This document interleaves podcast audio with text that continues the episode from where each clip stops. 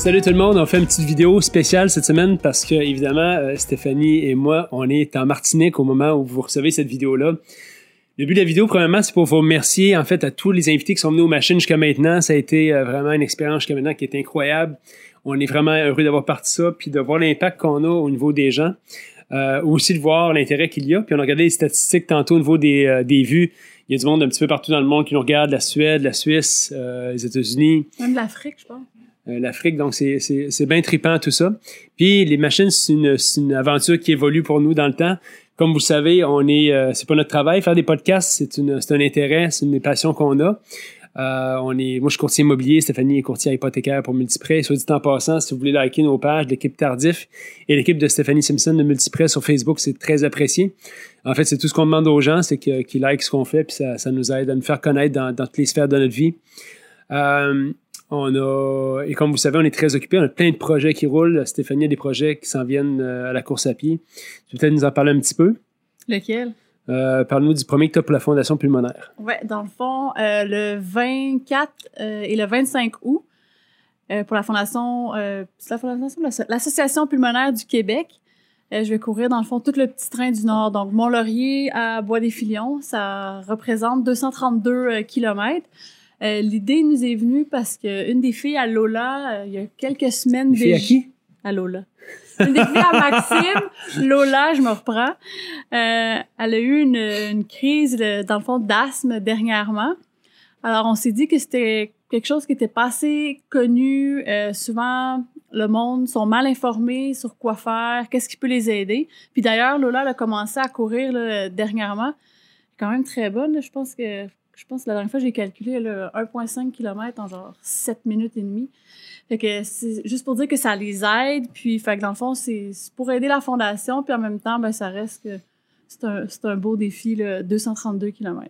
Ouais, puis on décide de faire ça parce que, comme euh, Stéphanie disait, euh, moi, j'ai ma, ma plus vieille qui est affectée par l'asthme. Puis c'est euh, une maladie un peu qui est méconnue ou qui peut-être, euh, pas, je ne sais pas ignorée, mais qui est un peu comme quand j'étais jeune, c'était les jeunes, euh, les enfants qui étaient euh, qui voulaient pas faire d'éducation physique, qu'on disait qu'ils faisaient de l'asthme. Donc, c'était comme un prétexte pour pas faire de sport. Puis euh, quand ta fille est affectée par ça, tu commences à t'y intéresser. Puis euh, je trouvais comme un peu de moyens pour être appuyé en tant que parent, pour savoir comment gérer ça, comment l'aider. Puis elle a eu une crise d'asthme assez importante où elle était aux soins intensifs pendant quelques jours. Fait que ça nous a euh, un peu éclairé là-dessus. Puis on avait besoin de s'impliquer dans une cause comme ça. Puis euh, puisque Lola a été au centre d'éducation pour l'asthme de Bien-son-Œuvre-Rosemont, on a regardé, c'est l'association pulmonaire qui s'occupe de ça. Donc, c'est le but de ça. Et en préparation pour ça, on va aller, on a décidé, moi Stéphanie, ben, c'est un projet de vie un peu, ce projet-là qu'on a ensemble. C'est qu'on était impressionnés par le- les gens qui faisaient l'Appalachian Trail aux États-Unis.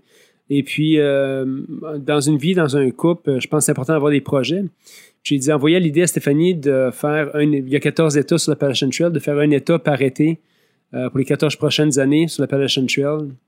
Euh, c'est ce qu'on va faire. C'est-à-dire, on commence par le Maine. On espère se rendre au bout. Si on se rend en Géorgie, ça veut dire qu'on est encore ensemble dans 14 ans. Ouais.